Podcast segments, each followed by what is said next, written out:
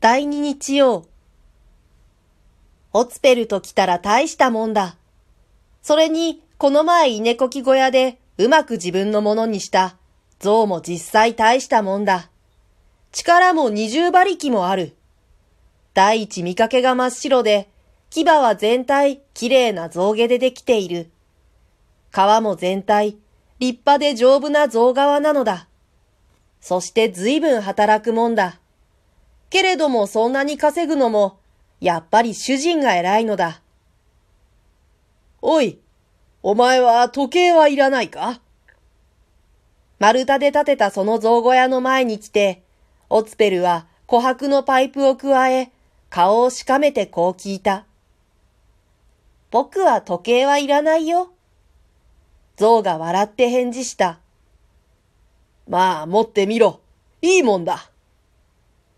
こう言いながらオツペルは、ブリキでこさえた大きな時計を象の首からぶら下げた。なかなかいいね。象も言う。鎖もなくちゃダメだろう。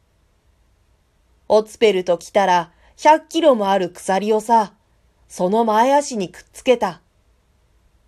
うん。なかなか鎖はいいね。見足歩いて象が言う。靴を履いたらどうだろう？僕は靴など履かないよ。まあ履いてみろ。いいもんだ。オツペルは顔をしかめながら赤い張り子の大きな靴を象の後ろのかかとにはめた。なかなかいいね。象も言う。靴に飾りをつけなくちゃ。オツペルはもう大急ぎで400キロある分動を靴の上からはめ込んだ。うん、なかなかいいね。象は二足歩いてみて、さも嬉しそうにそう言った。次の日、ブリキの大きな時計とヤクザな紙の靴とは破け、象は鎖と奮闘だけで大喜びで歩いておった。すまないが税金も高いから、今日は少し川から水を汲んでくれ。オツペルは両手を後ろで組んで顔をしかめて象に言う。ああ、僕水を汲んでこよう。もう何杯でも汲んでやるよ。象は目を細くして喜んで、その昼過ぎに五十だけ川から水を汲んできた。そしてナッパの畑にかけた。夕方象は小屋にいて、十羽の藁を食べながら、西の三日の月を見て、ああ、稼ぐのは愉快だね。さっぱりするね。と言っていた。すまないが税金がまた上がる。今日は少し森から焚き木を運んでくれ。